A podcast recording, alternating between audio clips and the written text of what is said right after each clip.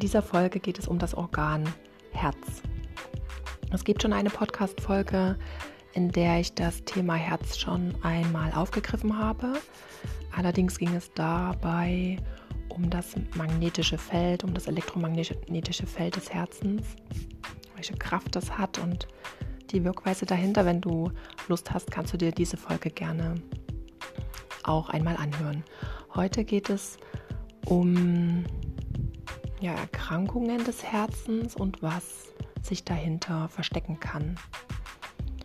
Und es gibt, ich möchte gar nicht so sehr jetzt auf die Anatomie eingehen, das kann man sich gerne angucken im Buch, wie viele Klappen es da gibt, wie viele Herzkammern es gibt und ja, jeder Teil des Herzens kann eben auch erkranken, sowohl die Klappe als auch eine der Kammern als auch die Muskulatur des Herzens oder die abgehenden Gefäße können entweder nicht ausreichend sich schließen oder sich langsam zusetzen. Da gibt es verschiedene Möglichkeiten, wie ein Herz krank werden kann. Und das Herz ist unser Motor. Also wenn das Herz nicht funktioniert, kann kein Blut in den Körper gepumpt werden.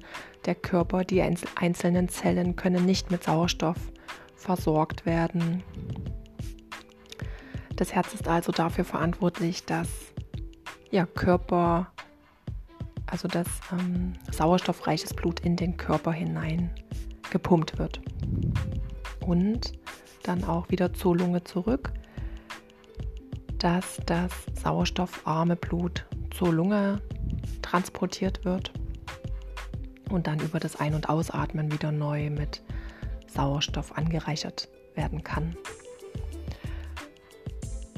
Es ist also unser Motor, es ist dafür verantwortlich über die Schläge, wie schnell das Blut im Körper pulsiert und natürlich muss es sich anpassen können. Es muss auf unsere momentane Situation reagieren können. Wenn wir also Stress haben, muss es schneller schlagen. Wenn wir uns schneller bewegen, muss es schneller schlagen, weil wir dann einfach mehr Sauerstoff im Körper benötigen. Und den stellt es zur, zur Verfügung, indem es schneller schlägt und schneller pumpt.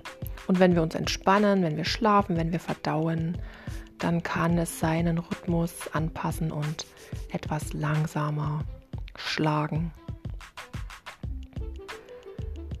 Und das Herz ist ja das Organ, welches man auch dem Thema Liebe zuordnet. Und man könnte schauen, wie, ja, wie sieht es aus mit der Selbstliebe? Was ist Selbstliebe für mich? Was finde ich liebenswert an mir? Kann ich da überhaupt Dinge benennen? Und wie sieht es aus mit Liebe annehmen können und lieben können? Also die Grundlage ist dieses sich selbst lieben, sich so akzeptieren und annehmen, wie man gerade ist, mit allem, was dazugehört. Und erst wenn ich das kann, ist es mir möglich, dass ich auch Liebe von anderen Menschen annehmen kann.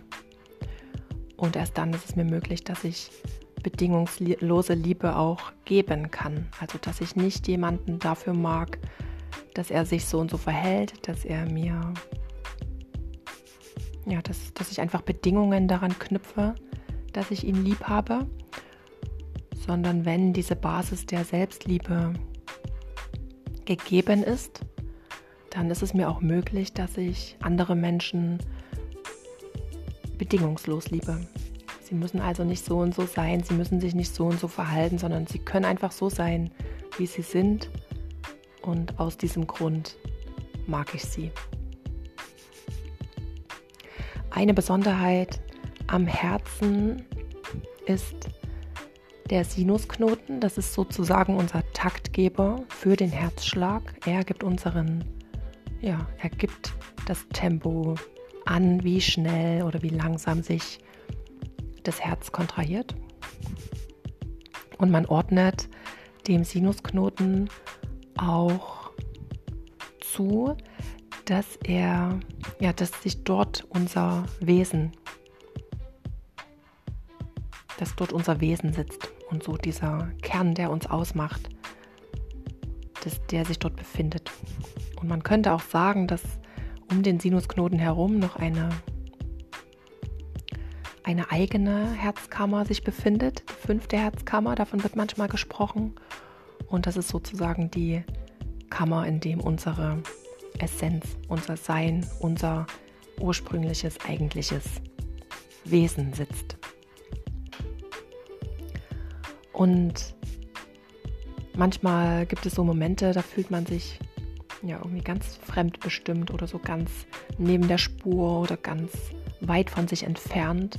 Und dann ist es eine schöne Möglichkeit oder ja, eine Möglichkeit, dass man sich mit dem Sinusknoten verbindet, dass man Kontakt zu ihm aufnimmt und sich darüber an seine Ursprünglichkeit und ja, das, was man eigentlich ist, das ursprüngliche Sein zurückerinnert.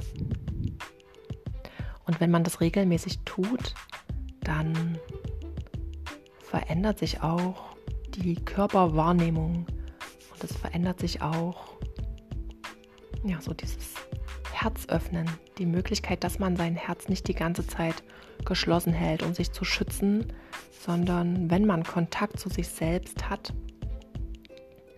und diesen regelmäßig pflegt, dann kann man auch all die Mauern, die man um, um das Herz herum gebaut hat und all diese Schutzvorkehrungen ähm, ja, aufgeben und auflösen.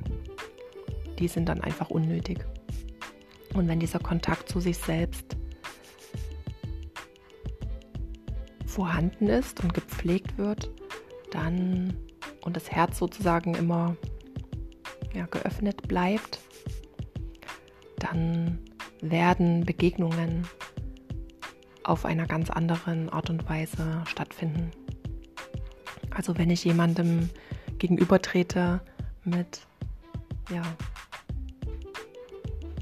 ja, mit einer Bereitschaft, ihn wirklich wahrzunehmen, dann hat das eine andere Qualität, als wenn ich von vornherein distanziert und blockiert und auf Abstand in, eine, in ein Gespräch oder in eine Begegnung gehe. Da kann einfach ganz andere Nähe stattfinden. Ja, mein Impuls für dich und dein Herz ist folgender. Vielleicht hast du Lust, mal reinzuspüren, wie sich dein Herz im Moment fühlt. Wie nimmst du es wahr? Vielleicht hast du eine Farbe oder ein Gefühl oder ein, ja, ein Wort, was da auftaucht. Und was kannst du ihm jetzt im Moment Gutes tun? Was braucht es jetzt gerade, um sich so zu fühlen, wie es gerade in diesem Moment gedacht ist?